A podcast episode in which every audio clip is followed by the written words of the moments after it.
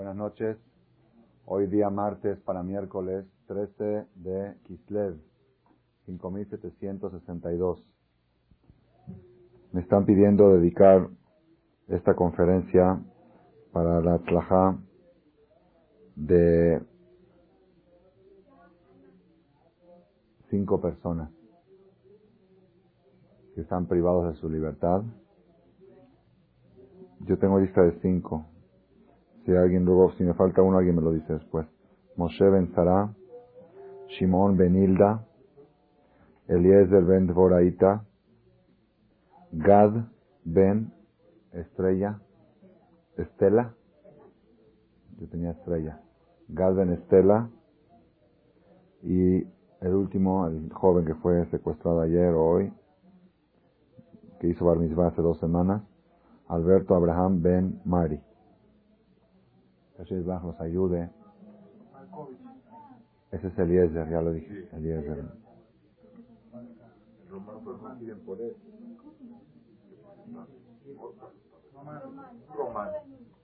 Abraham Ben Lulu.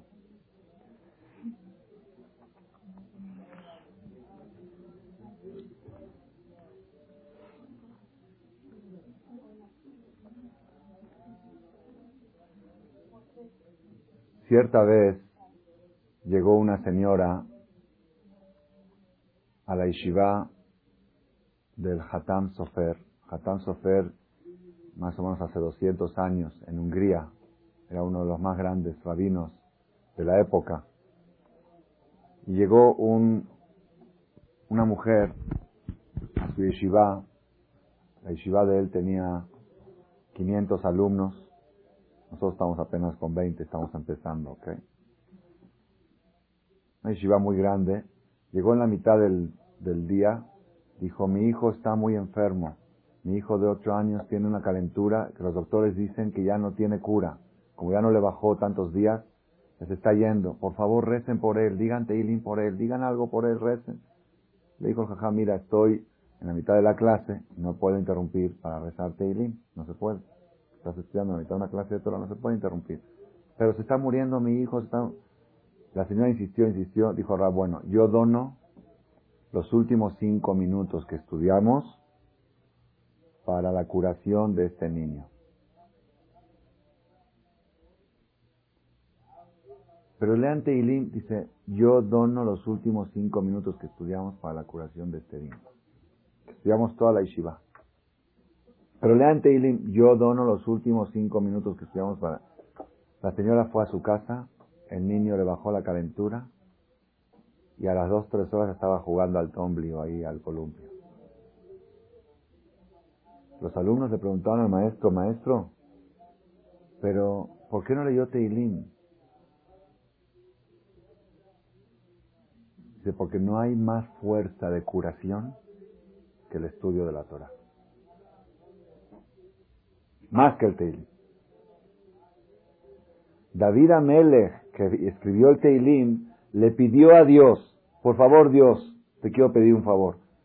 Quiero que toda persona que lea mis salmos, tú lo consideres como si fuera que está estudiando Torah. Así le pidió David a Dios. Y no está escrito qué le contestó Dios. No, no dice Dios le dijo, ok. No dice.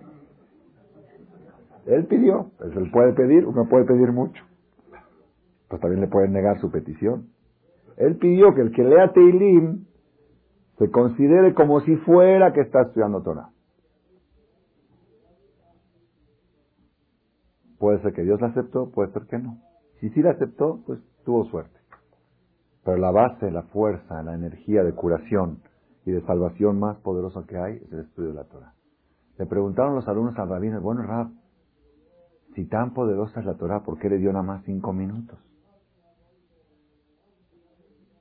Justamente porque vale tanto, cinco minutos es mucho. Para que ustedes entiendan lo que vale cinco minutos de Torah. Y una vez le preguntaron a este mismo rabino, Hatam Sofer, ¿cómo llegó a él a ser un rabino tan grande, tan, tan sabio, tan grande? Le dijo, ¿cómo llegué? Dice, en cinco minutos. Dijeron, ¿cómo en cinco minutos uno puede llegar a ser un tan grande rabino? Dice, sí. De aquellos cinco minutos que todos desperdician cinco acá y cinco allá, y cinco antes de Minja y cinco después de Arbit, y cinco antes de la cena y cinco después de la comida. Desde esos cinco minutitos que había un jajam que falleció, yo, yo tuve de estar en su entierro hace como 20 años, 25 años, en Jerusalén. Él tenía, desde que salía del Knis el viernes en la noche, hasta que se iba a dormir, desde que salía del templo, iba a su casa a la Duz, hasta que se iba a dormir, tenía siete jabrutot. Con unos, llegando del Knis, hasta que lleguen los hijos y los nietos, se sentaba a estudiar con uno. Ya que llegaron los nietos, hacían Shalom Alechem, ¿ok? Hacían Kiddush. Entre que se saludaban y se lavaban las manos, se sentaba con otro a estudiar, tenía cinco minutos. Después se lavaban todas las manos hasta que todos, bueno, después Anamotzi se levantaba, así entre cada cosa y cosa tenía cinco minutos y de esos cinco minutos se hicieron tan grandes. Si yo le doné a esta señora cinco minutos, para que ustedes sepan lo que valen cinco minutos de Torah. ¿Ok? Hay una gemara que dice, Leolam alie pasuk ze zaz mi pija. Jamás este versículo que no se quite de tu boca. Acostúmbrate a tener este versículo en tu boca. Y, en la práctica, yo cada vez que estoy en la calle o en alguna parte, a veces tengo miedo o una cosa o esto, repito este pasuk. La Gemara dice, que no se aparte de tu boca este versículo. ¿Cuál versículo? Adonai, Sebaot, Imanu, Misgab, Lanu, Elohei, Yaakov, Sela. Dios de los ejércitos está con nosotros, Hashem, Sebaot, Imanu. Dios de los ejércitos, ¿cuáles ejércitos? ¿Del talibán o de los del norte? ¿O de los aliados? ¿De cuál ejércitos? ¿Cuáles son los ejércitos de Dios? El sol, la estrella, la luna, los astros. Cuando decimos Dios de los ejércitos, quiere decir los poderes más fuertes que hay en el mundo, los poderes zodiacales, los astros, todo eso, Él es Dios de los ejércitos. Hashem Tzevakot, Dios de los ejércitos, y Manu, está con nosotros. Misgab Lanu, es una protección para nosotros. Elohe Yaakov el Dios de Jacob, siempre, eternamente. El Dios de Jacob es una protección eterna para nosotros. Y eso dice la Gemara, repítelo, dilo muchas veces. Que no se te quite de tu boca, acostúmate. Adonai, Tsebaot, Imanu, Misgab, Lano, Elohe, Jacob, Sela. El que sabe un poquito ya sabe que puede seguir. Adonai, Tsebaot, Asher Adam, Boteach, Dios de los ejércitos, dichoso el hombre que confía en ti. Adonai Oshia, Amelech Yaanenu Koren. Dios salva, sálvanos. El Rey, respóndenos el día que te invocamos. Eso son es la continuación, pero el versículo que el Talmud recomienda es este. Adonai Tsebaot Imanu Misgab Lanu Elohei Yaakov Sela. Dios de Jacob es protección para nosotros eternamente. ¿Por qué Dios de Jacob? ¿Por qué no Dios de Abraham? ¿Por qué no Dios de Isaac? Jacob fue un hombre muy perseguido, muy sufrido. Desde el vientre de su madre ya tenía una competencia en la panza. Y una competencia que lo empujaba. Estado su gemelo. Y después Jacob creció con esa competencia y con ese hermano que siempre estuvo acechándolo. Se tuvo que escapar de casa de sus papás porque el hermano lo quería matar. Llegó a casa del suegro, del futuro suegro, de su tío, su tío, para casarse con sus primas, con su prima, perdón. ¿Ok? Se escapó de su hermano y cayó en manos de su suegro. ¿Quién era peor? ¿El hermano o el suegro? Asha. Ya no sabe uno con quién quedarse. Dice, bueno, pues hubiera preferido quedarme con el hermano que me quiere matar y no con este suegro que me cambia a mi mujer el día de la boda. Y cuando el yerno le reclama, suegro, ¿cómo me cambias y me pones a la otra? Le dice el suegro, ¿cuál es el problema? Trabájame otros siete años y te doy a la otra. Entonces no, hay problema. ¿Quieres la otra? Te la doy. Ya trabajaste siete. Te la cambié. ¿Que tú, cuál, ¿De cuál estabas enamorado? ¿De la más pequeña? Bueno, trabaja otros siete años gratis. Y luego lo puso a trabajar como Igir, de día y de noche. El suegro al yerno, no el yerno al suegro, como se acostumbra hoy. Hoy, ¿quién pone a trabajar a quién? ¿Quieres que me lleve a tu hija? Pues ponte a trabajar duro. Para ponerme mi casa en Interlomas, y mi carro, y mi luna de miel, y mis cosas. ¿Qué es eso? Y después, y después, cuando ya trabajó el yerno 14 años engañado, traicionado, día y de noche, de día y de noche, no nada más día y de noche, dice, si se moría una ovejita, ¿quién la paga? Jacob. ¿Sí dice la Torah? Oye, pero se murió porque hizo frío. A mí, yo te entregué 100 ovejitas, si hay 99 me pagas las 100. Anojía jatena miadite bakshena. Si entraron ladrones y robaron un borrego, Jacob paga. Así está en la Torah, está en la de la semana pasada. Lo leímos. ¿Cuánto sufrió eso? Después ya, casaron 14 años, ya se quiere ir, se quiere volver, ya, ya te trabajé, ya me corresponden mis esposas, mis hijos, dámelos. Dice el suegro, no, ¿sabes qué? Desde que tú llegaste a mi casa me empezaron a ir bien las cosas. Quédate, no quiero, no quiero perder la verajá porque también era supersticioso para colmo el suegro. Desde que llegó Jacob, cuando, antes que llegue Jacob, tenía puras niñas, no tenía hombres. Jacob tenía pura hija. Llegó Jacob, tuvo hijos, hombres. Antes que llegue Jacob, no tenía dinero para pagar sueldos y por eso la hija Rachel iba a pastorear el ganado del padre porque no tenía para pagar a un pastor que lleve. Entonces las hijas del Labán iban a llevar el ganado por falta de dinero de pagar sueldos, de tan mal que iban los negocios. Y ahora tenía cientos y miles de empleados. De todo desde que, desde que vino Jacob, Jacob me trajo buena suerte. Le dice el, el tío al sobrino, el suegro al yerno. Y sabes qué, desde que tú viniste me fue bien, no te vayas, por favor. Dime cuánto quieres ganar. Y Jacob le dijo, no quiero ganar nada, nada más comisión. No quiero sueldo. Pura comisión. Quiero que Dios... ¿Y qué comisión? Una comisión rarísima como cuenta la Torah. Todos los animales defectuosos, manchados, son míos. Y los lisos son tuyos. Animales normales son tuyos. Todos los que nacen manchados, con todo manchados, parecen tigre. Un borrego que parece tigre, ese es mío. Y un borrego que parece borrego es tuyo. ¿Cuántos borregos nacen que parecen tigre? ¿Qué porcentaje?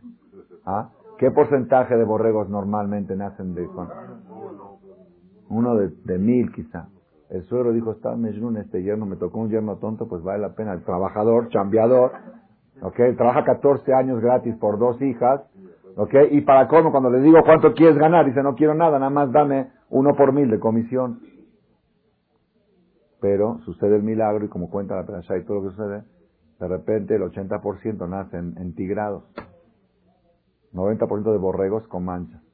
Jacob se empieza a ser millonario.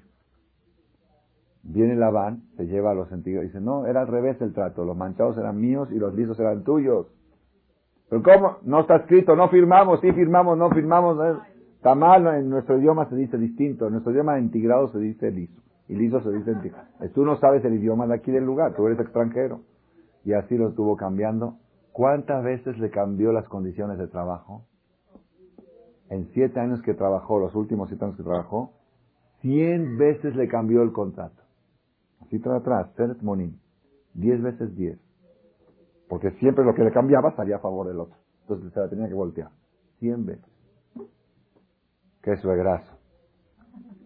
Aquellos que se quejan de los suegros, que lean la perashá la semana pasada y que se consuelen. No creo que, que el tuyo se fue peor que el de, la, que el de Jacob. Y luego Jacob ya cuando decide, ah, espérense, Después de todo, de trabajar 14 años gratis y 7 años engañado 100 veces, se hizo multimillonario. Con todo y todo Hashem hizo que estaba rico. De repente los hijos de Labán, que nacieron después que llegó Jacob y cumplieron Bar Mitzvah, cumplieron ya 16, 17 años, porque dijimos que no tenía hombres, apenas tú, ¿ok? Empiezan y dicen, oye, mira este cuñado. Cuando llegó aquí no tenía nada. Así me contó papá, yo no estaba en el mundo. Papá dice, cuando llegó no tenía nada. Y ahora tiene Cien mil cabezas, ¿de dónde crees que la tiene? ¿De dónde hizo la lana? Pues de papá.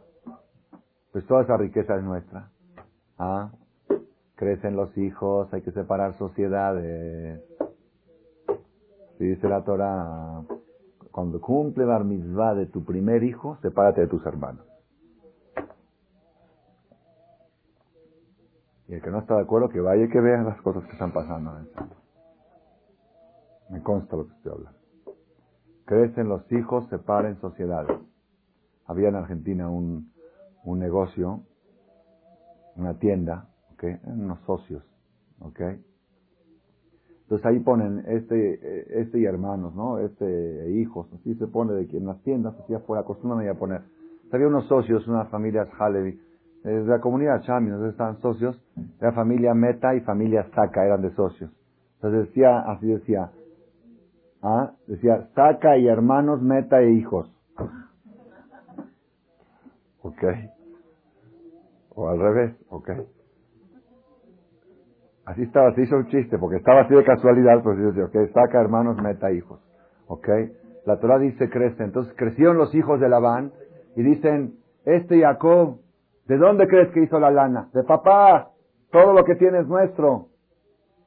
Y me maté 21 años, trabajé gratis 14 años y 7 años trabajando día y noche y ahora dicen que lo que gané, y me engañó siempre, y todavía lo que gané es de él. ¿Qué dijo Jacob? Esto va a acabar mal. Si me quedo aquí, esto va a acabar mal. Crecen un poco más mis cuñados y me quitan todo. ¿Qué hizo Jacob? Un plan de fuga. Un plan de fuga. Se escapa. A medianoche manda llamar a sus dos esposas, les explica el, plan. Las esposas, hijas de Labán, lo apoyan. Dice, papá se portó mal con nosotras, nos vendió como Igire, nos usó, nos usó como un instrumento, como esclava, nos usó para exprimir, y vendió a sus hijas, en vez de dar dinero para casar a sus hijas, cobró siete años de trabajo por cada hija. Y si ahora tú sientes que es el momento de irnos, adelante, nos vamos. Se escaparon, él con toda su familia, con su esposa, sus hijos, con su ganado. Se entera Labán, Labán había ido a trasquilar, se entera Labán de que Jacob se escapó, agarra a sus soldados y a perseguir. A perseguir con intenciones de matar a su yerno y quedarse con sus hijas, con sus nietos y con la riqueza. Ese era el plan de Labán. Labán Bikesh la Takol. Y ahí un, sucedió un milagro. Jacob Jazito, con toda su familia, con niños chiquitos, con esto está, en, de repente ve que el suegro viene en plan de ataque. Sucedió ahí un milagro que le vino el ángel a, a, a Labán a medianoche y le dijo, cuidadito con hablar con Jacob ni una palabra, ni bien, ni bien ni mal, exactamente. Dijo nada, ¿ok? Entonces ya Labán se apaciguó un poco, el suegro llegó y le dijo, ¿qué es esto? Que te escapaste, yo te quería hacer una despedida, yo te quería, así le dijo, yo te hubiera despedido con mariaches, yo te hubiera hecho un banquete, ¿por qué no me dejaste despedirte como despido un suegro a, su, a mis hijas, a mis nietos? ¿Cómo no me dejaste hacerles una despedida? Está bien, extrañaste a tu papá, está bien, yo entiendo que ya extrañaste a tus padres, pero avísame, te hago una despedida, ya saben cómo lo hubiera despedido, ¿no? Y Jacob le contestó, dijo, la verdad, la verdad me dio miedo que te quedes con mis, con, con, con mis esposas y que, que, me dejes todo y esto, así. Y luego le dijo, y que me robaste mis, mis ídolos. Y ahí se hizo un debate. Al final hicieron un pacto de paz. Un pacto de, ah, antes del pacto de paz. Después de que Jacob se quejó con Labán, mira lo que me hiciste, lo que me hiciste tú, cien, me engañaste cien veces y todo. Le dice Labán el suegro, mira hijo.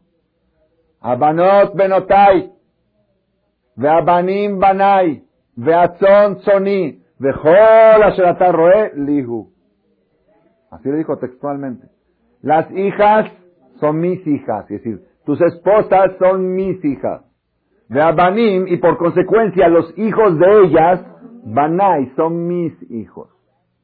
Veatzón, y el ganado que tú ves, todas estas cabezas, Soni, es mi ganado. Porque todo empezó, tú viniste sin nada a mi casa. Dejó ser atarro y todo lo que tú ves aquí alrededor, todo eso es mío.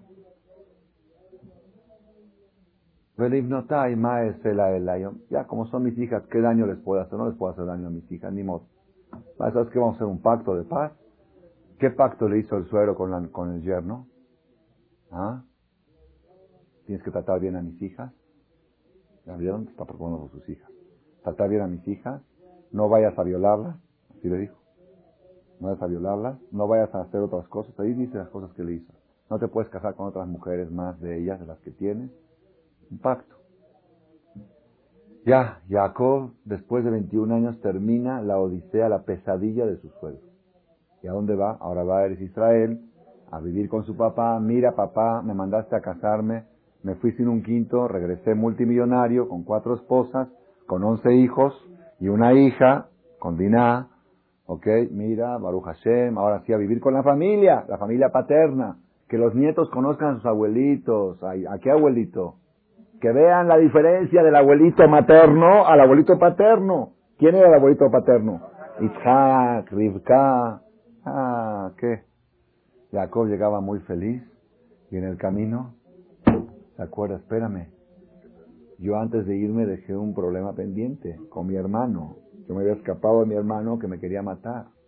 ¿Y ahora qué habrá pasado con este hermano?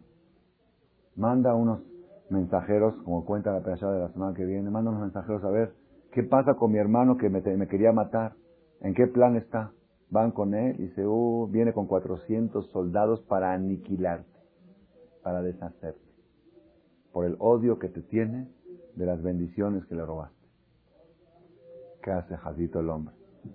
Ya terminó con el suegro, pensó, ya está, ya un poquito de tranquilidad. Ahora enfrentarse a su hermano. Y así Rabotai, Jacoba vino pesadilla tras pesadilla, Odisea, después que ya pasó la, pesadilla de Isaac, de Esab, leanlo en la perashá esta semana, todo bien, Jacob quiere tranquilidad un poquito, se instala, ya se instaló, puso una carpa, compró un terreno y va a construirse su casa, mashallah, para 11 hijos, una casa por lo menos de 150 metros, ¿no? Para 11 hijos, ¿ok? Se va a construir su casa, su esto, su campo, se instala todo bien, en un lugar que se llamaba Shechem, se llama el lugar Shechem, donde está enterrado ahora la tumba de Yosef, donde los palestinos reclaman el lugar donde hubo problemas hace un año. Ahí empezó la intifada hace un año. Ahí se instala Jacob. Ya, a la quefa, ya pasó el problema del suegro, pasó el problema del hermano, ya está bien, ya tiene dinero, ya tiene familia. Su hija Dina, una linda mujer, única hija, imagínense qué chiquiada, que querida, entre once hermanos hombres, una mujer, se imaginan cómo la tenían, ¿no? Así como reina.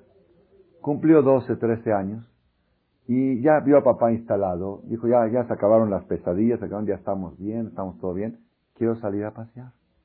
Salió a pasear. ¿A qué salió? Dice el Ot. ¿A dónde salió? Se fue al Zócalo. Sí, el Ot de Notales. A ver, a ver qué onda, a ver cómo viste la gente, a ver cómo es la costumbre de acá a ver aparadores, a ver vidrieras. ¿Quién la vio? El hijo del rey de la ciudad, Shechem ben Hamor. El rey se llamaba Hamor y el hijo se llamaba Ben Hamor. Así está, el nombre, era su nombre. El nombre del, rey era Hamor y el nombre dijo Shechem ben Hamor. Este Shechem ben Hamor, hijo de burro, hijo de Hamor, va con su, un burro montado encima de un caballo, ¿ok? ¿Ok? Va su jinete y ve a una mujer muy guapa que, que no había visto igual en toda la ciudad, ¿ok?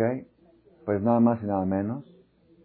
Le, le, echó unos piropos, le dijo unas palabritas, estás muy guapa, entonces esto, la otra no se volteó porque es educación judía, ok, no te voltees cuando un hombre te dice, ok. El otro yo no se volteaba, la tocó, la decía así, él la agarró a fuerza, se la subió a su caballo, se la llevó a su casa y nada más y nada menos la violó.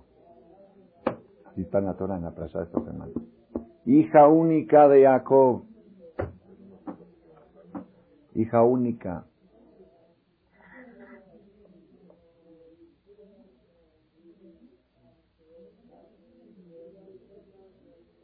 ¿Qué hace Jacob?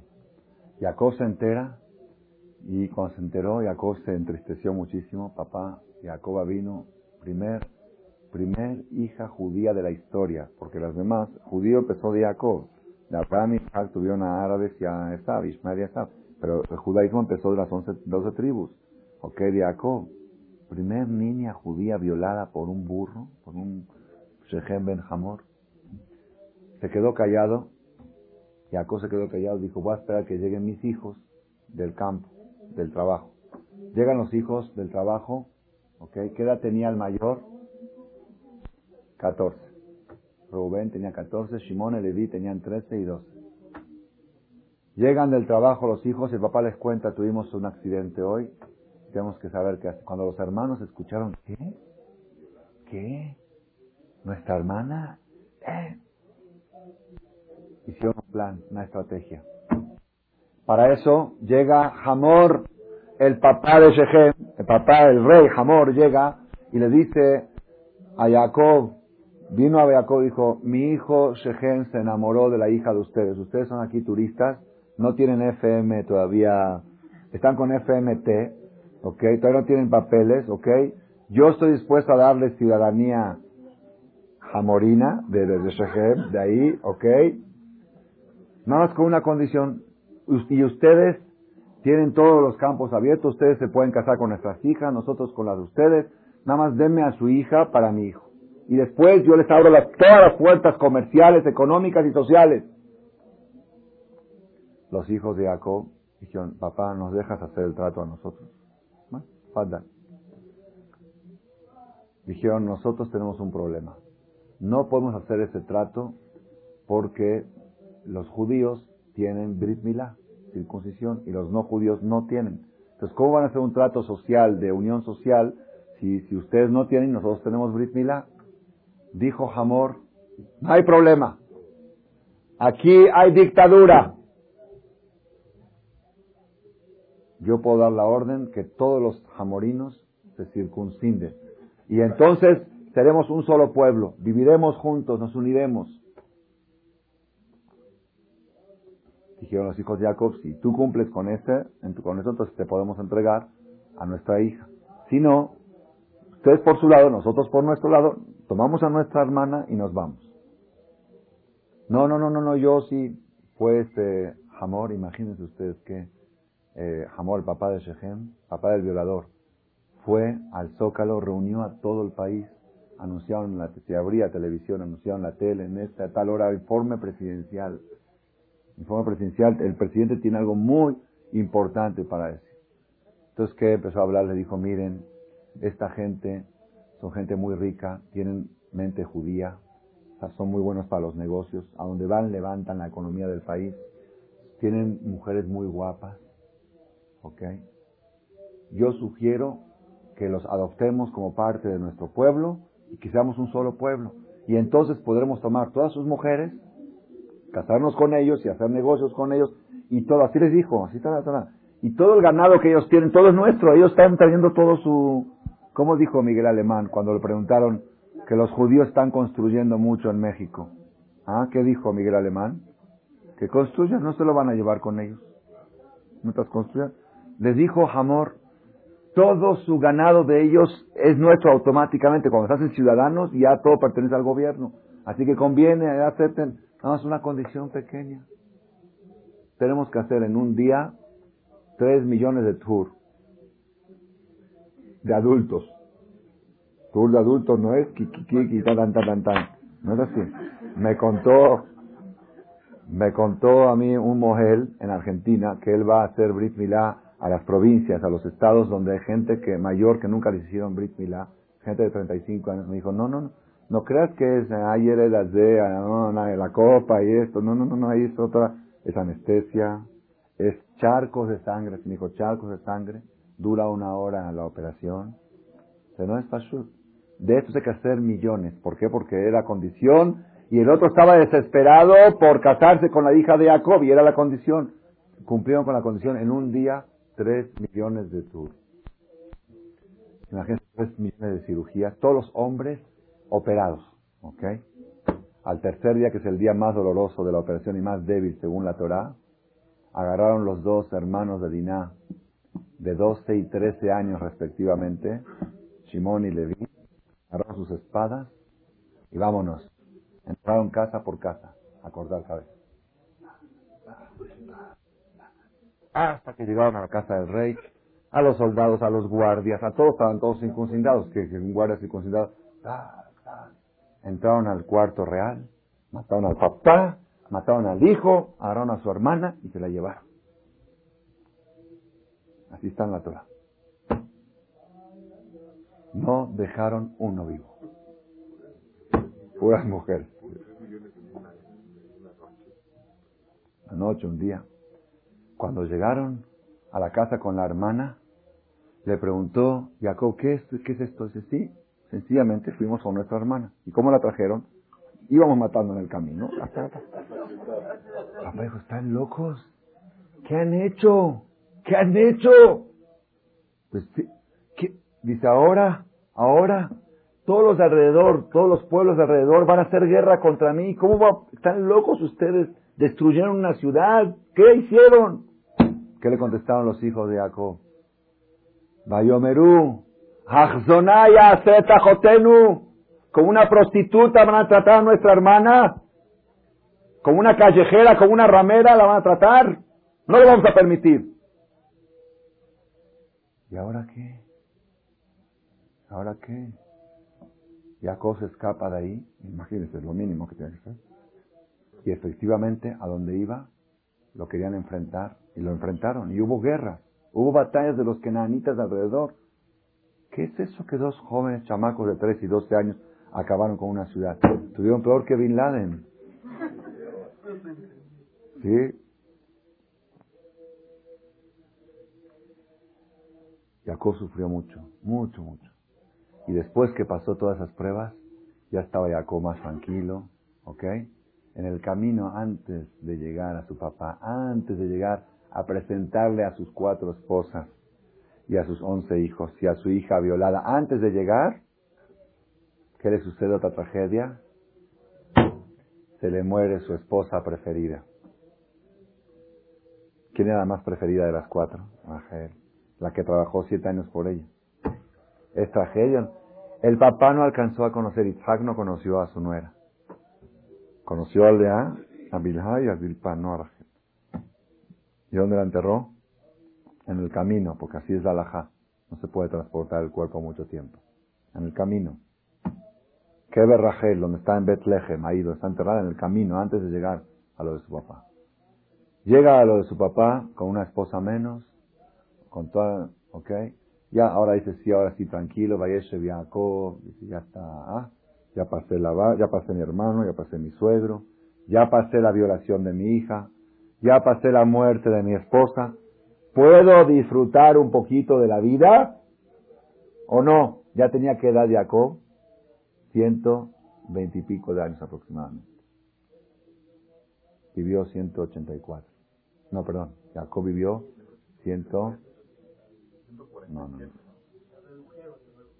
Sí, ya se me fue. No, no voy a decir ahorita porque se me fue. 147. Ahí ya ven. 147 vivió Jacob. Y tenía ciento, tenía Jacob 120 años aproximadamente. Dice, bueno, ya, ya ahora sí quiero vivir una vida un poco más tranquila, no tan sedentaria, no con tantos miedos de asaltos, de secuestros, de intentos de robos, de violaciones. Ya, nada más y nada menos, su hijo más preferido, el hijo mayor de su esposa preferida de Rachel, se llamaba Yosef, guapo, bello, inteligente, y era idéntico a su papá, la fisonomía de él idéntica a su papá. El que veía a Yosef se parece Jacob. ¿Cómo, ¿Se imaginan cómo lo quería y cuánto lo esperó a Yosef? Años, porque Rachel no embarazaba, no embarazaba, seis, siete años estuvo esperando hijo querido, preferido, tanto lo quería que estudiaba con él Jabruta. Así como uno estudia con un compañero de estudio, él con su hijo era su compañero de estudio. 17 años. ¿Cuál es la mejor edad de un papá que disfruta de sus hijos, que debería disfrutar de sus hijos? Pero, ok, en el camino de la Torah, la mejor edad de un papá para sus hijos es a las 17, 18, que ya es ya empieza a ser autosuficiente, ya, es ya empieza a madurar, ya empieza a pensar, no va a terminar haciendo las otras cosas, ¿ok? Así es, al menos en el ambiente religioso, la mejor edad que los papás disfrutan a sus hijos es de los 16, 17 en adelante, hasta los 22, hasta que se casan. Después también, pero ya, ya se van a sus, sus familias. Esos cinco años son los más preciosos de los papás, por eso a muchos papás les cuesta mucho trabajo mandar a sus hijos a la Yeshiva a Israel, porque dicen, ya tanto luché, ahora quiero disfrutarlo, lo veo a mi hijo educado, lo veo estudiando Torah, lo me cuenta en la mesa de Shabbat lo que, lo que sabe, me dice cosas nuevas, y ahora me, me lo va a mandar a Israel. No, mándalo con Jajam Shaul a Marcela, ya tiene una yeshiva, ya no tienes que mandarlo. ¿Está bien? Es la mejor. Jacob estaba con su hijo, Yosef, disfrutando y gozándolo. Y de repente ¿Dónde está Yosef? ¿Dónde está Yosef? No llegó, esa noche no llegó. No llegó. Hay papás que si no llegó su hijo, ¿a dónde hablan? A Locatel. Hay otros que a dónde hablan? A las discotecas. Hay otros que hablan a dónde? A los cabarets, Barminan lo Y Jacob sabía que Yosef no está en ninguno de esos lugares, ni en Locatel, ni en ese. ¿Dónde está Yosef? No llega, no llega, no llegó. Al otro día vienen sus hijos y le traen la túnica, la camisa de seda que papá le había regalado, una camisa muy bonita, manchada de sangre. Dice, papá, ¿esta es la de Yosef? ¿O, esta, es, esta es la talla, esta es de Yosef? Papá dijo, claro que sí, esta es. Se lo devoró una fiera, se lo devoró una fiera. Un animal, una bestia se lo comió. Un asalto y se puso a llorar y de luto. ¿Cuánto tiempo estuvo Jacob de luto por ser sentado en el suelo y llorando día y noche? Día y noche sin parar. Sin parar de llorar. Porque si pararía un minuto de llorar, le vendría la divinidad de Dios y le diría, tu hijo está vivo. Pero como Dios no puede venir a una persona triste, así dice la Gemara, la divinidad de Dios no puede reposar en un corazón triste. Entonces Jacob, sin parar llorando, sentado en el suelo. ¿Cómo puede ser que perdí a mi hijo? Perdí a mi hijo preferido. 21 años. Y después, ya, cuando lleguemos a yo les sigo la historia porque ya se hizo una novela, ¿ok? Rabotai, esas es novela de sí velas, exactamente, que sí hay que verla. No novelas, sino sí velas. Esta hay que verla bien. ¿Por qué sí verla? Exactamente. ¿Pero qué? ¿Qué pasó, Rabotai? Adonai Sebaot Manu Misgav Lanu Elohei Yaakov Sela. Dios de los ejércitos está con nosotros. Es protección para nosotros el Dios de Jacob. ¿Por qué el Dios de Jacob? ¿Por qué no el Dios de Abraham? ¿Por qué no el Dios de Isaac?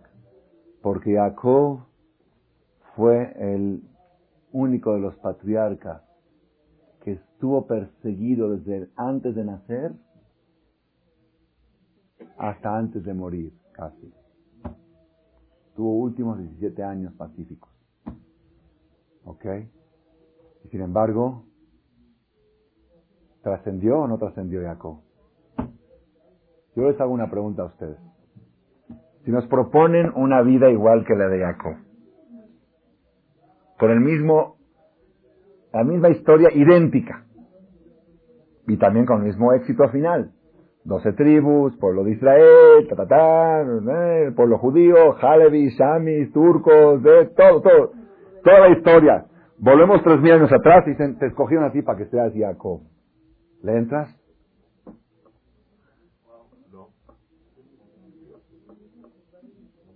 ¿Ah? Depende a qué vienes a este mundo. Si vienes aquí a pasarla bien, pues no le entras. Si vienes aquí a trascender, pues sí, sí, lucho, lucho, trabajo duro, pero trasciendo. ¿Dónde están todos los competidores de Jacob? Todos esos que pasaron bien mientras Jacob estaba sufriendo, la pasaron bien, ¿dónde están hoy? No hay nada de ellos. Y trascendió. Ojo trascendió, ojo o no trascendió. Si no existiera Jacob, en Internet no habría temas de noticias ni en internet, ni en la todo, el noticiero gira alrededor de nosotros. Ustedes no se dan cuenta, pero todo. Que el Estado de Israel, que esto, que el otro, que acá, por allá. Por todos, el pueblo de Israel, sin darse cuenta, maneja el mundo. Manejan el mundo. La Torah lo dice y los, los antisemitas también lo dicen y es verdad. Es verdad. Jacob. Jacob vino, dice, hay un versículo en el Salmo que dice así, Salmo que, escribió David, dice así. Al tirtehu divim Beben Adam She'en Lo No confíen en la gente filántropa, en la gente generosa. Es, que tengo un tío muy generoso. Ese, cuando tengo un problema voy con él y me suelto. Un tío, un amigo, me junto, me junto con la gente. Aparte que tiene lana, le gusta dar, le gusta prestar, le gusta... No confíes en esa gente. No confíes, Beben Adam, en una persona She'en lo teshua, que no tiene para él salvación. No confíes en alguien que no se puede ni proteger a sí mismo. ¿Cómo te va a proteger a ti? Beben Adam She'en lo teshua. que ni siquiera él se puede salvar, ¿cómo te va a salvar a ti? Entonces, ¿en quién confío? Contó una vez mi maestro, Rabades, que llevó a su mamá Alea Shalom al hospital para un tratamiento cardiológico, alguna cirugía, algo que le iban a hacer, y el doctor, el cardiólogo, ok, antes de entrar al quirófano, en el momento del quirófano, vio que la mamá estaba muy asustada antes de la operación, y le dijo, Giveret, Giveret, señora, señora, ma doeget, hasta en verso se le dice. Giveret, Giveret, ma doeget. ¿Sabe qué quiere ma doeget? ¿De qué te preocupas? A mí no sea dagot. Yo soy el que cargo con todas las preocupaciones. Yo soy el cargador de las preocupaciones. Giveret, Giveret, ma doeget. Ani no sea dagot. A los tres días al cardiólogo le dio un ataque al corazón y se murió. Quizá cargó demasiado. Él carga las preocupaciones. ¿En quién confías? ¿Cómo puedes confiar en una persona que no se puede proteger y salvar ni a sí mismo? She'en lo teshua. Teterujo y Ashub le mató. Si de repente se muere, regresa a su tierra. Bayomahu, en ese día que se llega a morir esa persona que tú confiabas en él, Abdu notar, todos sus proyectos, todas sus cosas se enteraron junto con él. Todas las ideas que él tenía y todos los proyectos. Entonces, ¿en ese estás confiando? En una persona que en un instante se entierran todos sus proyectos. Entonces, ¿en quién confío? Confía en alguien que nunca muere. Confía en alguien que nunca se va a la quiebra. Confía en alguien que nunca se hace pobre.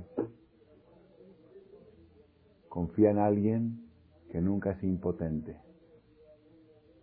Ashre, dichosa de aquella persona, She'el Yaakov Bezro, que el Dios de Jacob es su ayudante, es, es su ayuda. Sibro al Hashem Elokav, toda su esperanza está en el Dios, Dios Todopoderoso. Otra vez, y el Jacob, el Dios de Jacob. ¿Por qué el Dios de Jacob? Porque Jacob fue el ejemplo de una persona que no confió en nadie más que en el Creador. Y una persona que tenía lo que preocuparse, que tenía de qué temer y tenía miedos. Como dice la Torah, irá Jacob, tuvo miedo Jacob. Sí tenía miedo, no era un ser humano, pero sabía, cuando tienes miedo, a dónde tienes que acudir. Shila Malot, Learim, voy a alzar mis ojos a las montañas, me y ¿de dónde va a venir mi ayuda? Cuando la persona dice, ¿de dónde voy a sacar? Ezri Meim Hashem Ose Shamaim El que me, único que me puede ayudar es el que creó el cielo y la tierra. Yo creo que ayudarme a mí es más fácil que crear el cielo y la tierra. Si lo pudo crear. ¿Ah? ¿Cómo le dijo Haná? ¿Haná saben quién era Haná? ¿Ah? Muy bien, muy bien. Aquí ya saben historia. Haná, la esposa del Caná, madre de Shemuel, del profeta Samuel, estoy hablando hace como tres mil años, antes de David Amelech, antes de Shaul Amelech, antes de los reyes de Israel. Esta Haná era una mujer estéril, estéril, y no tenía hijos, y su competidora sí tenía, su la otra, Peniná, tenía cinco, tenía cinco hijos, y Haná no tenía ni uno. Batipalel Haná va a tomar, Haná rezó y lloró y pidió. ¿Cómo le pidió a Dios? Le dijo, Dios, Eloquet Tebaot, Dios de las estrellas. Le dijo, Dios, le dijo así, dijo Dios, tantas estrellas hiciste, un sol que tiene un tamaño impresionante, y Marte, y Júpiter, y millones de estrellas. ¿Qué te cuesta darme un bebito? ¿Tan difícil es para ti darme un bebito? Y después le dijo otras cosas también. Le dijo, Dios, estos pechos y esta matriz, ¿para qué los hiciste? Si una mujer de hoy se lo preguntaría a Dios, Dios le diría, pues para hacer carrera, para ir a la universidad, para ser psicóloga, para hacerse la operación del busto, para verse mejor. ¿Cómo para qué? Haná sabía, los pechos son para dar de mamá y la matriz es para procrear. Para procrear. Para ir a la universidad no se necesita matriz. Yo, todas las jovencitas que me preguntan qué opino yo de carrera, hacer carrera o no, que hagan carrera después de los 50 años. ¿Sí? De los 50 a los 120, 70 años de carrera. ¿Cuál es el problema?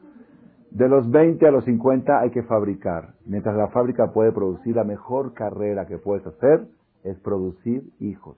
Es la mejor carrera. No hay algo más valioso y más precioso y más caro que un ser humano, que una vida.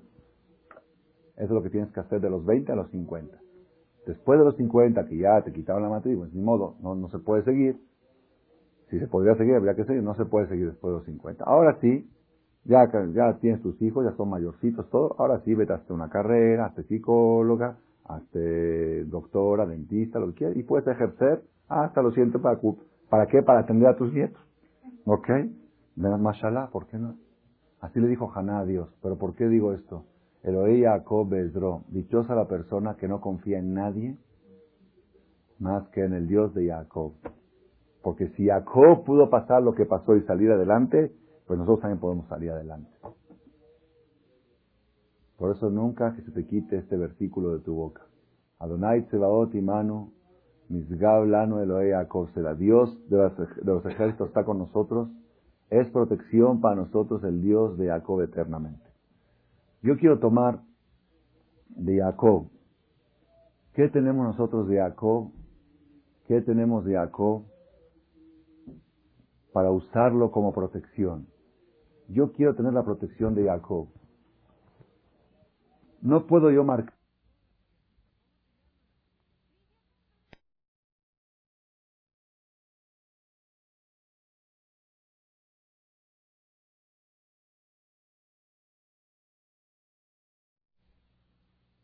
cristianos en esta matriz. Yo, todas las jovencitas que me preguntan qué opino yo de carrera, hacer carrera o no, que hagan carrera después de los 50 años. De los 50 a los 120, 70 años de carrera. ¿Cuál es el problema? De los 20 a los 50 hay que fabricar. Mientras la fábrica puede producir, la mejor carrera que puedes hacer es producir hijos. Es la mejor carrera. No hay algo más valioso y más precioso y más caro que un ser humano una vida. Eso es lo que tienes que hacer de los 20 a los 50. Después de los 50, que ya te quitaban la matriz, pues ni modo, no, no se puede seguir. Si se podría seguir, habría que seguir. No se puede seguir después de los 50. Ahora sí, ya, ya tienes tus hijos, ya son mayorcitos, todo. Ahora sí, vete hasta una carrera, hasta psicóloga, hasta doctora, dentista, lo que quieras. Y puedes ejercer hasta los 100 para, ¿para qué? Para atender a tus nietos. ¿Ok? Mashallah, ¿por qué no? Así le dijo Haná a Dios. ¿Pero por qué digo esto? Eloí Jacob Bezro. Dichosa la persona que no confía en nadie más que en el Dios de Jacob. Porque si Jacob pudo pasar lo que pasó y salir adelante, pues nosotros también podemos salir adelante. Por eso nunca que se te quite este versículo de tu boca. Adonai Tsebaot Imanu, Misgab Lanu Elohe Jacob. Dios de los ejércitos está con nosotros es protección para nosotros el Dios de Jacob eternamente. Yo quiero tomar de Jacob. ¿Qué tenemos nosotros de Jacob? ¿Qué tenemos de Jacob para usarlo como protección? Yo quiero tener la protección de Jacob. No puedo yo marcar mi destino. Abraham, ya, pedimos por él desde el principio. Alberto María, Abraham de Miriam. Abraham Alberto de Mari. ¿Qué podemos, nosotros sabemos que existe un Dios de Jacob y que el Dios de Jacob es protección y nos puede sacar adelante. Pero ¿qué podemos hacer nosotros para que esa protección de Jacob la tengamos con nosotros? Pues lo que tenemos que hacer es buscar qué hacía Jacob, cómo se conducía y utilizar esas estrategias. Quiero tomar una parte pequeña de la vida de Jacob y sacar de ahí un mensaje, una receta que nos pueda servir a nosotros, principalmente cuando estamos en situaciones de tanta angustia, de tanto peligro, de la preocupación. Y uno dice, bueno, ¿qué puedo hacer? ¿Qué debo hacer? ¿Me escapo? ¿A dónde me escapo? ¿A dónde? ¿A Israel? ¿A Estados Unidos, a una Manhattan, ¿Al Antrax? ¿A dónde voy? A Sudamérica, en Chile encontraron Antrax. ¿A dónde voy? ¿A Argentina? Está en quiebra. No hay para comer. Cada día hay 400 pobres nuevos en Argentina. Lo vi en las noticias en internet, lo valen. Cada día. Y después de la pobreza, ¿saben qué viene? ¿Ah? Violencia. Y después de la violencia, ¿qué viene? Antisemitismo. Porque los judíos tienen la culpa de todo. Ya van a sacar que Menem era judío. Saben que Menem se va a postular otra vez para el 2003, ya anunció. Estuvo en cárcel, estuvo en arresto domiciliario. Ya lo liberaron y se postula para el 2013 porque a Argentina le falta dirección y él le va a dar la dirección. Con sus artistas y con todas sus ondas le va a dar la dirección al país. Ya están diciendo algunos que Menem es judío. Pues ¿Cómo es judío si es árabe? Bueno, son primos. ¿No son primos? ¿A dónde te vas a escapar? ¿A dónde te quieres ir?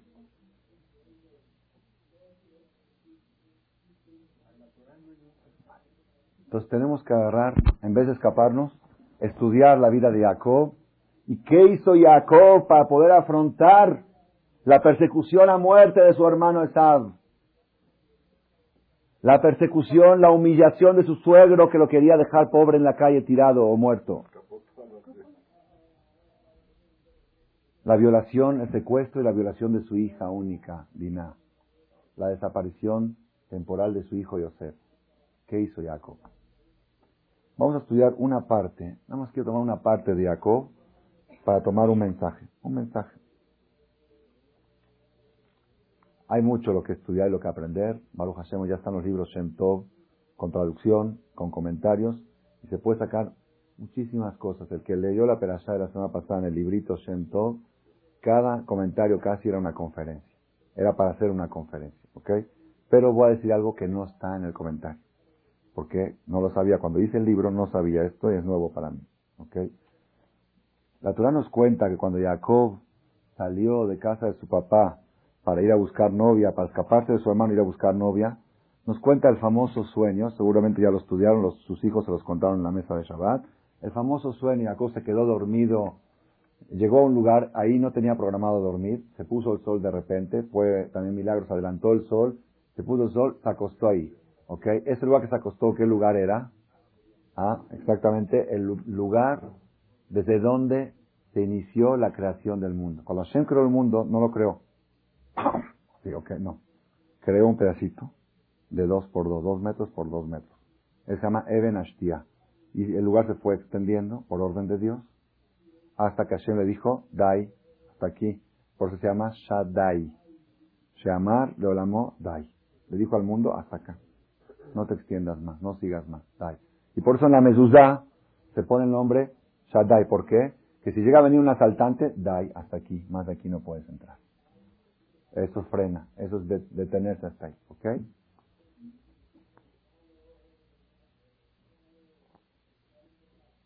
Entonces Jacob se acostó en ese mismo lugar, en ese mismo lugar donde Hashem creó el mundo.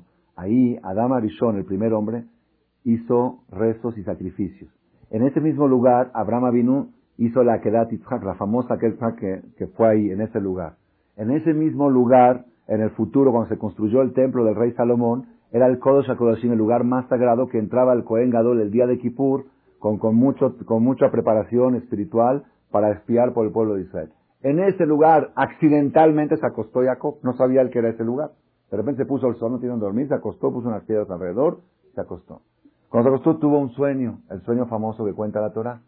Vio una escalera, dice la Torah, una escalera mutzav arta clavada en la tierra, verroshó magia shamaina, por la cabeza de la escalera, la cabeza, llegaba hasta el cielo.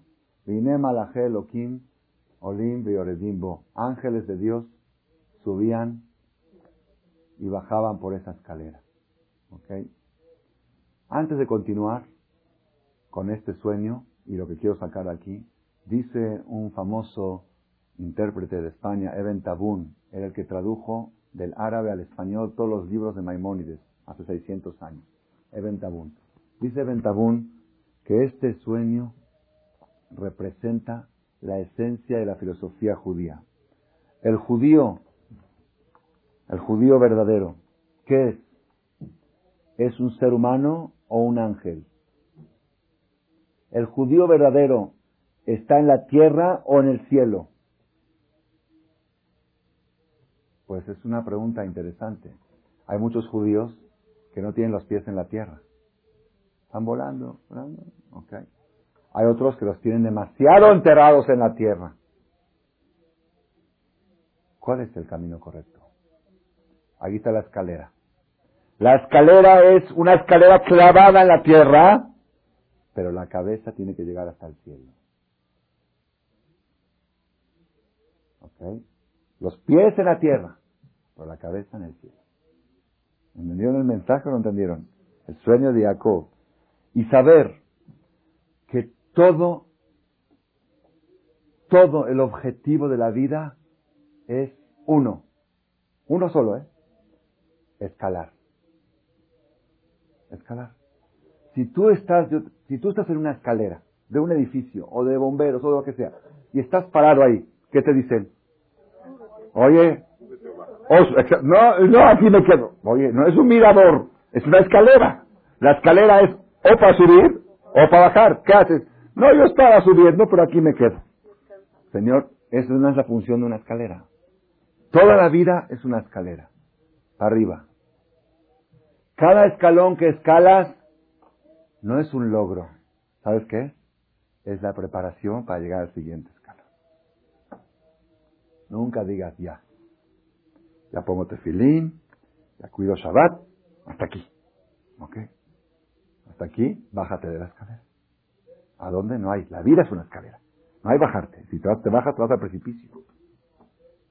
Una escalera. Estaba leyendo hoy en un libro, Orjot Tzadikim, en la introducción, y dice, Kol Adam Nilbab, fue escrito hace 600 años por un gran rabino, Baal Musar, filósofo judío. Kol Adam Nilbab, toda persona que tiene corazón, Ishtadel Bechol Kojo, que procure con toda su fuerza, le guía la tajlita toba, de llegar a lo máximo del bien. guía Adam le toba, que si llegó la persona a un nivel del bien, Leolam y Ahmot la alot el maalashu le mena, siempre que codicie, que anhele, que se le antoje, que envidie, llegar a un nivel más alto. Y cuando llegue al más alto, que busque otra escalera, otro escalón más alto. H guía le tajlita toba, hasta que llegue a lo máximo del bien. Ese es el ejemplo. La escalera clavada en el piso, los pies en la tierra. Cuando uno va a subir también, tiene que saber cómo subir. ¿Ok? Hay veces hay que bajar. Hay que bajar para subir. Ahí todo tiene su estrategia. La Gemara dice, baja un escalón y cásate con una mujer. Aquel que no está dispuesto a bajar un escalón, pues se queda solterón. No, es que él no, él no es muy pretencioso. Nada más él quiere esto, y esto, y esto, y esto. Pero yo no pretendo mucho, nada más que, sea delgadita, cuerita, ojos azules, dinero, buena familia, Torah, Ira Chamay, Mirot, eh, bueno, esto, eh, ok, y, bueno, y si me puede echar algo al banco también, el suegro también. Pero no, no, no exijo mucho, son cosas mínimas para salir adelante. Ok, baja un escalón y cásate con una mujer. A veces hay que bajar, no en, en, muchas circunstancias de la vida, a veces bajas un escalón para subir diez, para tomar una fuerza, para, ok, pero estás en una escalera. No te quedes estancado. Ese es el primer ejemplo. La escalera clavada en el, por eso tiene que ser clavada en la tierra. ¿Por qué clavada en la tierra? Los pies en la tierra. Saber cuándo escalar, saber cuándo subir, saber cómo agarrarte bien para no caerte. Todo tiene su sistema. Pero Rosó, la punta de la escalera, cuando alguien te pregunta, oye, ¿hasta dónde quieres llegar? Te digo, ¿hasta dónde? La escalera de Jacob. Clavada en la tierra, pero la cabeza hasta el cielo. Hasta el cielo. Lo más alto que se pueda llegar en esta tierra. ¿Hasta dónde quiere llegar la NASA? ¿Alguien sabe? ¿A dónde quiere llegar la NASA? ¿A la Luna? ¿A Marte? ¿A Júpiter? ¿A dónde quieren llegar? No tienen límite. ¿A dónde se pueda llegar? Al máximo del alcance donde el ser humano pueda llegar, ahí queremos llegar. Así debe de ser la persona. Una escalera clavada en el piso. Claro, la estación de la NASA está en el piso, está aquí en la tierra. No tiene límites. Eso aprende de primero de Jacob. Después, ¿qué ve Jacob en esa escalera? Ve ángeles de Dios subiendo y bajando. Y después de ver a los ángeles, ¿a qué ve? A Dios mismo que está por encima de los ángeles. Dicen los comentaristas, esto está en Shem esto sí está en Shem que le quiso insinuar Dios, tú no necesitas de ángeles. Yo, y tú estás conmigo, estás por encima de los ángeles. Por encima de los astros, por encima de las estrellas, por encima de la suerte. Nadie te puede hacer daño si estás conmigo. Y le dice Dios, Veine, así que le dice Hashem, le dijo Hashem a, en el sueño a Jacob, Ani Hashem, que Abraham abija, yo soy Dios, Dios de Abraham tu padre, y Dios de Isaac. La tierra que tú estás acostado sobre ella, a ti te la voy a regalar y a tu descendencia. Y tu descendencia será como el polvo de la tierra, de cantidad. Ufaratzai te vas a extender. Yama vakedma, betafona vanegva. ¿Por qué le dijo que va a ser como el polvo de la tierra si siempre le decía como las estrellas del cielo? ¿Ah? ¿Qué, conviene más ser? ¿Como las estrellas del cielo como el polvo de la tierra? ¿Ah? Las estrellas del cielo. ¿Por qué le dijo el ejemplo del polvo de la tierra? Dice, así traen los comentaristas, porque Dios sabía que los, la descendencia de Jacob no siempre van a estar en el cielo, no siempre van a ser estrellas. Van a tener épocas de persecución, van a tener épocas de destrucción, van a tener exilios, el primer templo, el segundo templo, guerras y holocaustos. Y va a llegar tiempos que el judío va a estar aplastado como el polvo de la tierra. La tierra es la cosa más pisada que existe. ¿Están de acuerdo o no? ¿Ok? Pero sin embargo, al final, todos acaban debajo de ella. Pueden pisarlos a los judíos, písenlos, písenlos. Ese es el ejemplo del polvo de la tierra. Cuando veas que el judío está pisado, tranquilo. Van a acabar abajo de ellos al final. Le promete Dios en sueño. Tu descendencia va a ser como el polvo de la tierra. Te vas a extender a oriente, a poniente, a norte y a sur. Y se van a bendecir en ti todas las familias de los pueblos. Cuando alguien quiera decir que seas dichoso y feliz y, no, y quiera tomar un ejemplo, va a decir, ¿sabes qué? En pocas palabras, que seas como Jacob. En pocas palabras, que seas como los hijos de Jacob. Eso es ejemplo de éxito. Le sigue diciendo Dios a Jacob en el sueño. yo estoy contigo, le dice Dios a Jacob. Usmartija bejol asher telech, te voy a proteger en todos tus caminos. Vashivotija el adamazo, te voy a retornar a esta tierra. Vas a ir ahora de tu suegro, ¿eh? te voy a retornar aquí. Kilo es porque no te abandonaré. Adasher y masiti et asher dibartilach, hasta que yo cumpla lo que te prometí a ti. Vaikatz Jacob Mishenato, se despertó Jacob de su sueño. Vayomer y dijo, Ajen, Yesh Adonai Bamakoma de, ciertamente hay tanta energía, tanta divinidad de Dios en este lugar. Tan sagrado es este lugar. Danojilo Yadati. Y yo no sabía. Bueno, no lo sabías, ahorita ya lo sabes. ¿Qué? Jacob dice, oye, aquí hay tanta divinidad de Dios y yo no sabía. ¿Qué, pasa si no sabía? Dice Rashi, comentarista de la Biblia, dijo Jacob, Ilu yadati lo yashanti, si yo supiera que era un lugar tan sagrado, no me dormiría aquí. En un lugar tan sagrado se puede dormir. Harán dormir en un lugar sagrado. Además el Knis, el no se puede dormir, es un, lugar sagrado para rezar, para estudiar. Si yo supiera que es tan sagrado, no me hubiera dormido. Ay, ay, ay. Yo les quiero hacer una pregunta a ustedes. Ahorita que están medio dormidos y hablo de sueño, están más todavía. ¿Ok? Una pregunta. ¿Qué harían ustedes? Por ejemplo, eh, tómense este, este ejemplo. Se van de viaje a Israel de turismo. Israel de repente está uno cansado tanto el camión, se queda uno dormido en un lugar, ahí en Israel, en el campo, así, una fiestecita, y sueña una escalera clavada en la tierra, la cabeza en el cielo, ángeles subiendo y bajando, con las alas y todo, ¿eh? El ángel Mijael, el ángel Gabriel, paseando por la escalera. ¡Qué sueño! Y de repente ven ustedes una luz impresionante, Dios, y dice, tú vas a triunfar, tú vas a tener éxito, vas a ser ejemplo de éxito y yo estaré contigo y te cuidaré, no necesitas guaruras, no necesitas esto, nunca te van a hacer, yo yo te voy a traer. Y te promete miles de cosas. Cuando se levanta uno, ¿qué es lo primero que dice? Qué padre, qué sueño. Inshallah todas las noches sueña ¿Verdad o no? Jacob, ¿qué dice? Un lugar tan sagrado, ¿cómo me dormí aquí? Esa es la escalera, esa es la gente que siempre busca la superación y no la conformación. La cosa de aquí no vine a soñar en este mundo, aquí no vine a... Aquí, y si aquí pudo haber alguna falla, que si el lugar es tan sagrado no tenía que dormir, en vez de ponerse a saborear el sueño, se puso a exigir de sí mismo, ¿cómo me dormí en un lugar tan sagrado? Esa es la explicación de Rashi. Todo esto, lo que les dije hasta ahora, quizá lo habrán escuchado en algún cassette. Lo que voy a decir ahora no está grabado. Sí me tengo tres semanas diciéndoles cosas nuevas. No está grabado, lo dije una sola vez en público en Shabbat en la mañana y lo voy a repetir aquí, vale la pena escucharlo. Leí este año, después de 35 años de estudiar la Biblia, leí una explicación nueva sobre esto que dijo Jacob.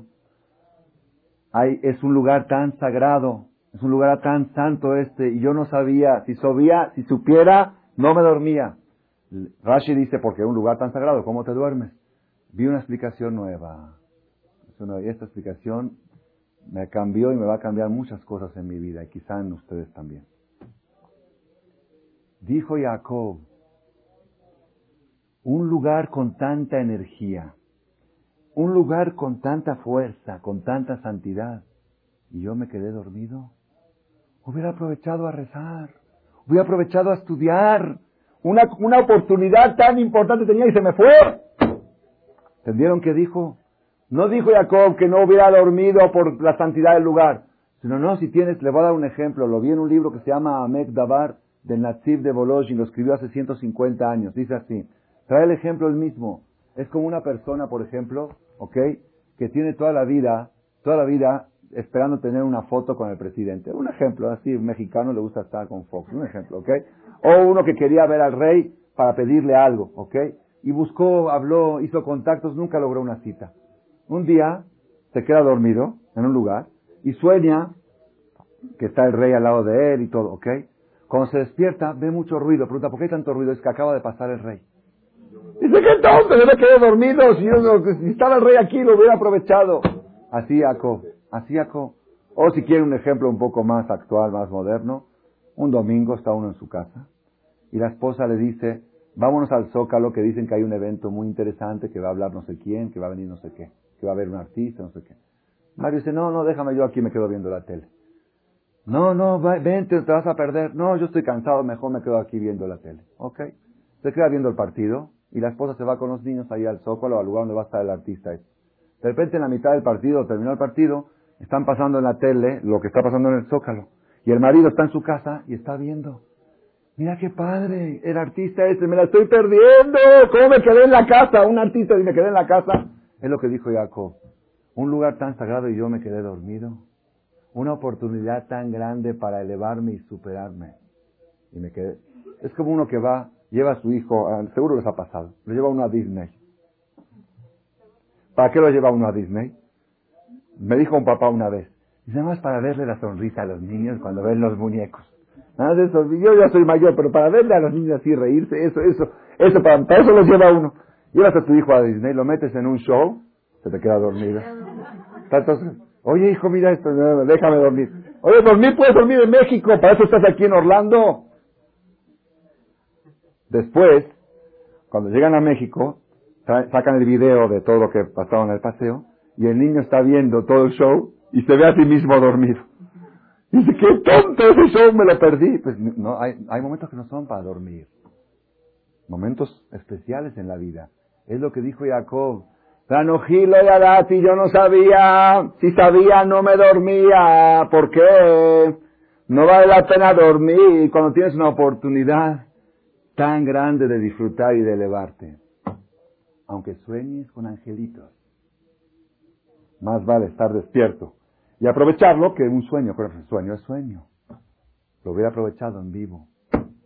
Yo dije en Shabbat, cuando la persona llegue después de 120 años al cielo y vea la energía y la fuerza de cada Shabbat, cuando vea qué, qué potencia es el Shabbat para todo, ¿eh? Para todo. Para los negocios, no para trabajar en Shabbat, sino para el éxito en la semana. Así dice el Zohar. Todo el éxito en la semana depende del Shabbat. Para el matrimonio, para la superación personal, para la paz interior, cuando la persona vea desde el cielo los movimientos que hay en, el, en Shabbat, la energía, la fuerza, va a decir, y va a ver la película del video de Disney, cuando estaba aquí abajo, y se va a ver qué hacía en Shabbat. Estaba el Shabbat dormido. Y lo y lo Shanti, si yo supiera tanta energía que tiene el Shabbat, no me hubiera quedado dormido. Lo hubiera aprovechado más. Y no nada más el Shabbat, muchas cosas. Muchas cosas la persona se va a llevar Sorpresa, sorpresa. Cuando la persona vea lo que está escrito en los libros, lo que es rezar con minyan, hacer tefilá betzibur. La tefilá, el rezo siempre vale, el rezo en todas partes vale. Pero dice la Gemara, cuando diez personas están rezando, la tefilá se multiplica, escuchen lo que les estoy diciendo, cientos de miles de veces. Ni un rezo en tu casa Cien mil rezos en tu casa vale uno en el Knis Minyan. La fuerza que tiene una tefilá Betzibur. Después de 120 años, cuando subamos arriba, que todos tengamos larga vida, y vamos a ver de repente en el cielo, oh, movimientos. ¿Qué pasa? Es que empezó un Minyan. Empezó un rezo con Minyan y se empiezan a mover los cielos. Va a decir uno, si supiera tanta fuerza que tiene el Minyan, lo Shanti, no me hubiera quedado dormido en las mañanas. Y y lo que dijo Jacob, si yo supiera cuánta energía hay, no me hubiera quedado dormido. Y muchas cosas, ¿eh? Muchas cosas. Es más, hay gente, la verdad, hablando así entre nos, hay gente que vive en dormidos. Pasan la vida dormidos. Cuando la persona vea qué se podía hacer con cada minuto de la vida, va a decir, si yo supiera, no me dormiría. No estaría estando, estando, hay gente que anda dormido en la vida, ¿sí? ¿Qué pasa? Ya está, me duele acá, me duele allá. Ah, Roji. Muévete, acá, allá. No hay que perder el tiempo, no hay que perder el tiempo. Si yo supiera cuánto vale cada minuto, si yo supiera que se puede obtener con cada minuto, dice la Gemara, Yafasha, Ahat, la Gemara dice así, un, así se llama, un minuto de placer en el otro mundo, valen más que mil años de placeres en este. La persona disfruta en un minuto de placer del otro mundo, más que mil años completos de placer, sin suegra, sin cuñada, sin problemas. Placer, placer, corrido, corrido, corrido. Un minuto, ¿ok? Dice la Gemara, y un minuto de aprovechamiento espiritual en este mundo vale más que todo el otro mundo. Cuando la persona vea todo eso va a decir, y yo, ahí en el caré, en el boliche, en el este, buscando cómo matar el tiempo. Si yo supiera, no me quedaba dormido. Si yo supiera, no, no quemaba el tiempo en el caré, no quemaba el tiempo en el boliche, haría cosas más productivas. Si supiera cuánto vale cada minuto. Y así cada cosa y cosa. Moray Brabotay.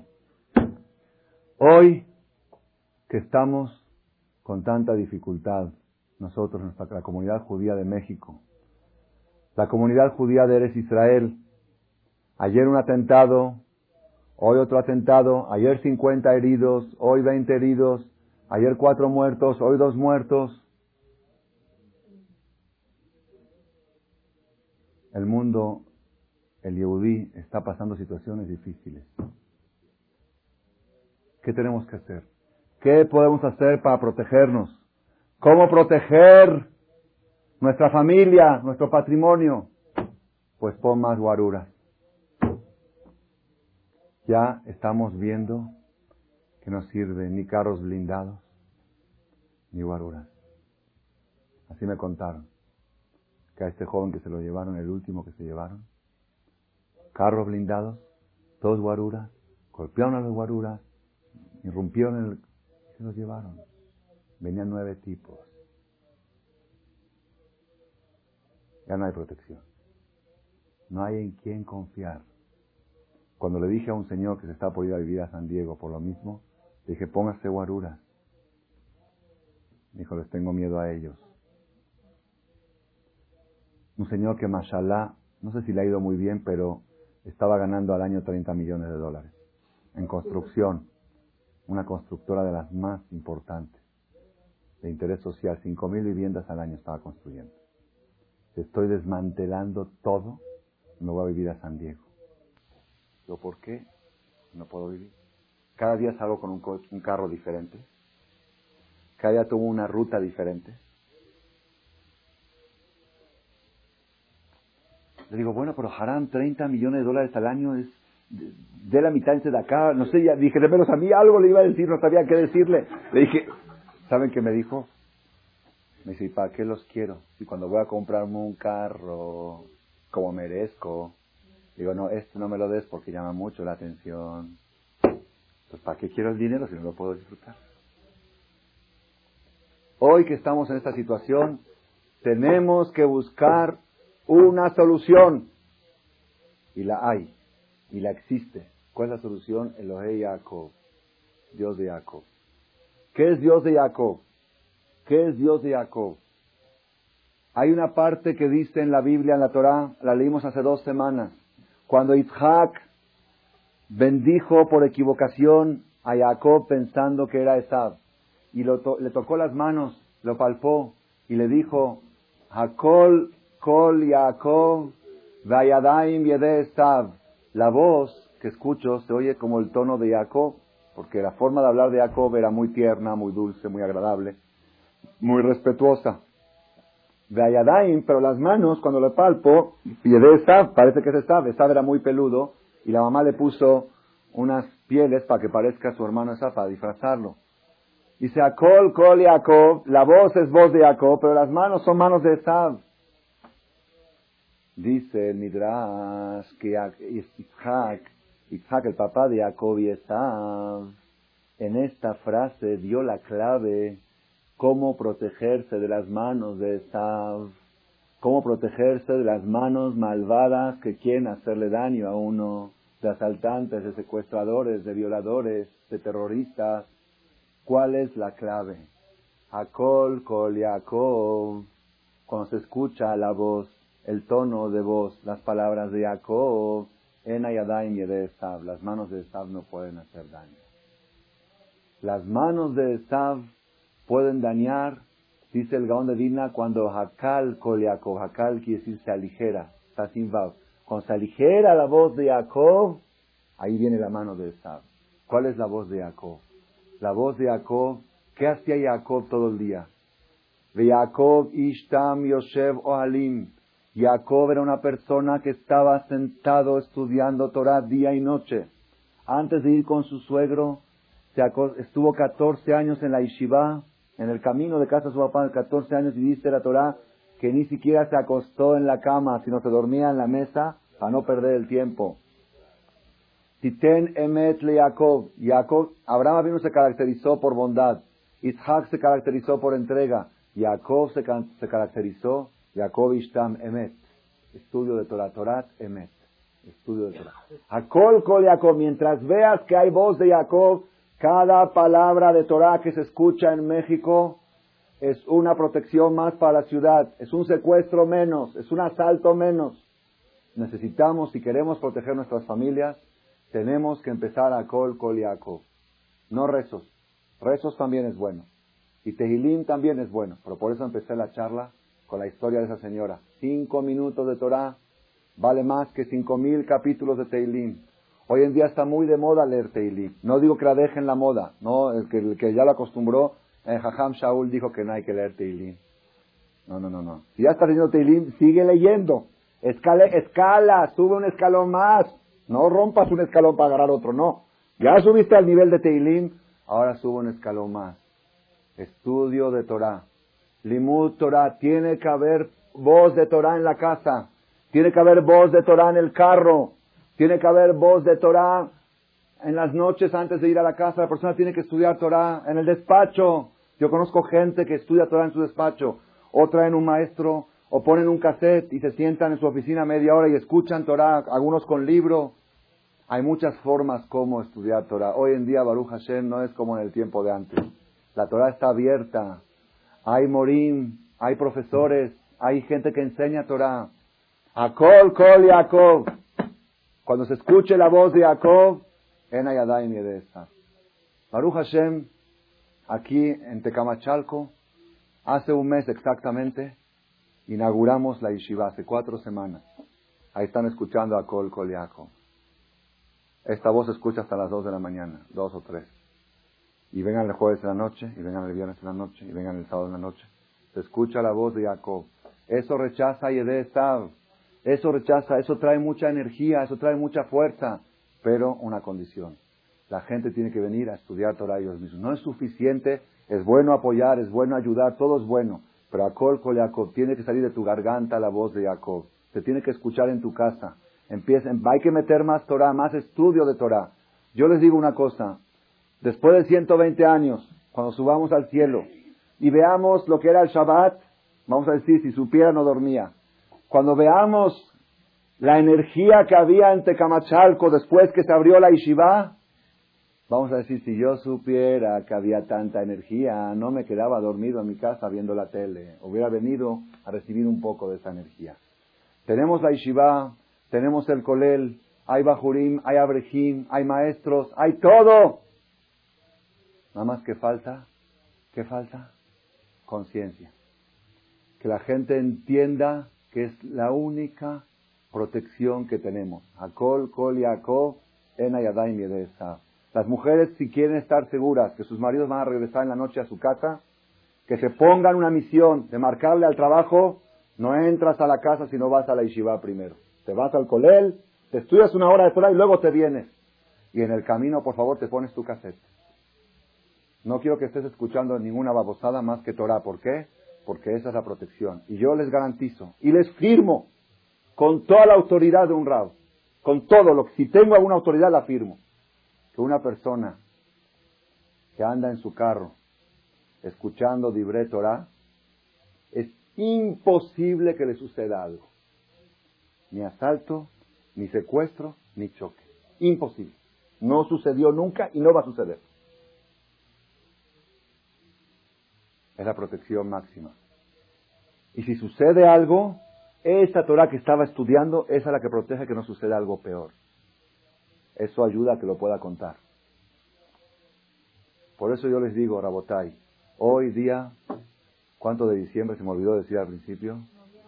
perdón, perdón, perdón, noviembre, sí, noviembre. Ya estoy ciscado por la llegada de diciembre.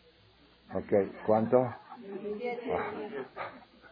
Hoy, 27 de noviembre de, mil, del 02, ¿ok? Del, perdón, del 01. Okay. 13 de Heshvan de 5762. Hoy yo les estoy dando a ustedes la protección máxima para evitar que no sigan sucediendo secuestros, que no haya asaltos, que haya menos enfermedades. ¿Cuál es? Péguense lo máximo que se pueda al estudio de la Torah. Todo es bueno, Teilim bueno, rezar con miñán, estudio de Torah.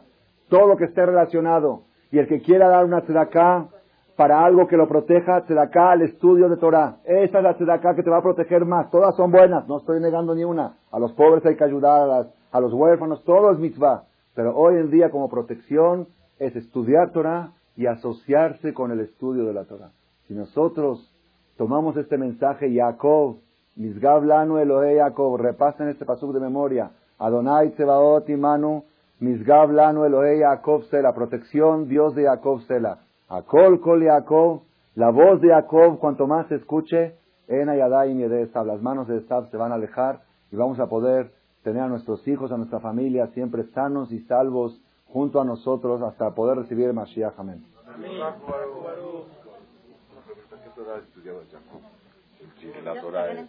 No, la sabían de memoria. Pero si ellos son mismos, ¿no? No, había leyes de idolatría y había...